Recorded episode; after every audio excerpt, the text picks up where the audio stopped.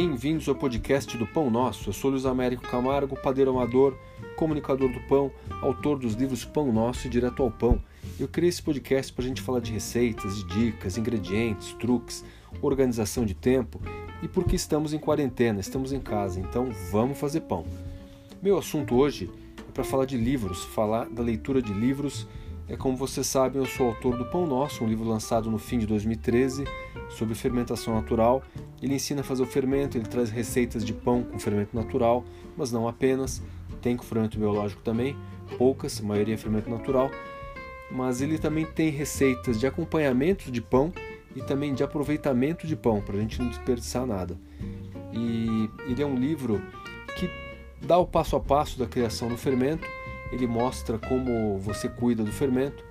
E depois, com o tempo, eu fui vendo também que muita gente não fazia pão em casa porque ou não conseguia fazer o levain, não tinha tempo, ou achava que o pão é, não cabia na vida atribulada né, do nosso cotidiano, de trabalhar, de cuidar da casa, cuidar da família.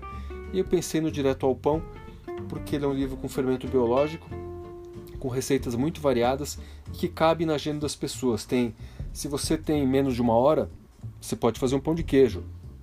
Se você tem um dia livre no fim de semana, você pode fazer uma pizza ao estilo napolitano, você pode fazer uma focaccia, uma baguete. Tem receitas de vários alcances, várias possibilidades. E eu pensei muito nesse público que não estava entrando ainda na fermentação natural. Ele também traz receitas de acompanhamento de pão e também de aproveitamento de pão, que eu acho que é uma ideia muito interessante, de pensar as refeições em torno do pão. E nesses dois livros eu coloquei ali muitas dicas, tudo que eu sabia é, eu procurei compartilhar com vocês e continuo compartilhando no Instagram, aqui no podcast, no Facebook, mas eu compilei ali e são livros editados, para o meu orgulho, pela Rita Lobo, pela equipe do Panelinha, então eles são muito rigorosos do ponto de vista de teste, de medida, de texto, de clareza. E aí tem, como eu falei, muitos conselhos ali. O Direto ao Pão, que é o último livro, ele realmente tem uma parte teórica que eu acho que tem agradado muitas pessoas, porque eu falo de ingrediente, de técnica, de acessório, eu falo dos erros mais comuns, eu tento me antecipar a problemas, e só que para isso as pessoas precisam ler um pouquinho. Então, eu acho que tem um jeito de, de acertar ainda mais as receitas, que é o seguinte: antes de começar a fazer o pão direto, é, você pode ler todas as dicas, você pode passar pelos conselhos sobre ingredientes, você pode ver ali as principais armadilhas da preparação de um pão. Se preparando, é como a gente, quando a gente faz uma receita, é importante a gente ler os ingredientes do começo ao fim para ver se a gente tem tudo, para ver se a gente tem que providenciar um mise en place, acessórios, para não ser pego de surpresa no meio da receita. Com o livro, pensando na, no conceito, nas teorias do pão, é também é parecido. É bom a gente ler é, tudo o que é possível, porque a gente vai se preparar melhor na hora de lidar com o forno, na hora de lidar com um papel antiaderente, por exemplo, sempre me perguntam: Ah, Luiz, o papel manteiga gruda. Pois é, então tem que untar papel manteiga ou usar um papel antiaderente. É, Puxa, Luiz, mas é a panela de ferro, como é que eu uso? Tá lá no livro. Ah, mas eu estou usando uma forma assim, a minha geladeira estava de tal jeito. Tá tudo ali. Então, o que eu recomendo, agradeço imensamente quem comprou os livros e que leiam antes de começar a fazer o pão. É, procurem ler os livros de ponta a ponta ou pelo menos os capítulos teóricos, né?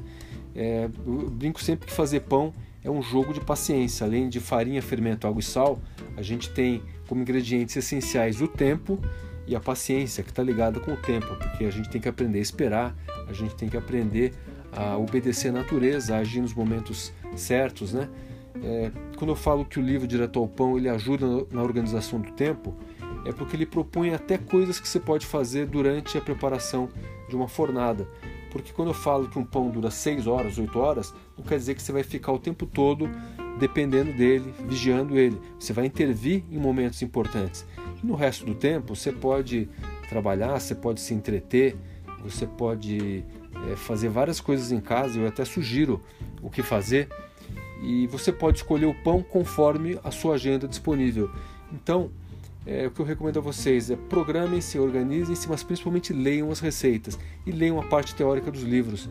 É, quando eu faço um livro, a minha intenção é realmente ajudar as pessoas a perder o medo do pão, a se aventurar pelo pão, a pegar alguns atalhos que eu, por exemplo, não peguei. Eu comecei a fazer pão nos anos 90, muito no escuro, muito sem referência, sem rede social. Errei demais, erro até hoje. Mas eu procuro encurtar um pouco o caminho de vocês com os livros. E aí, para você aproveitar bem o livro, tem que ler. Às vezes a gente não está com tempo, então reserva um tempinho, um momento mais adequado para leitura, para concentração. Vejam ali as dicas. E muitas coisas que me perguntam nas redes sociais, pessoas que têm o livro, inclusive, é, são pontos que estão lá no livro bem explicadinhos. Então, vamos exercitar a virtude do padeiro, que é a paciência, que é o respeito ao tempo. Vamos nos preparar, vamos ler, vamos aproveitar bem as informações e a gente vai fazer fornadas muito melhores assim. Continuem fazendo pão, lembre-se sempre que um pão caseiro será sempre melhor do que um pão industrial. Até a próxima!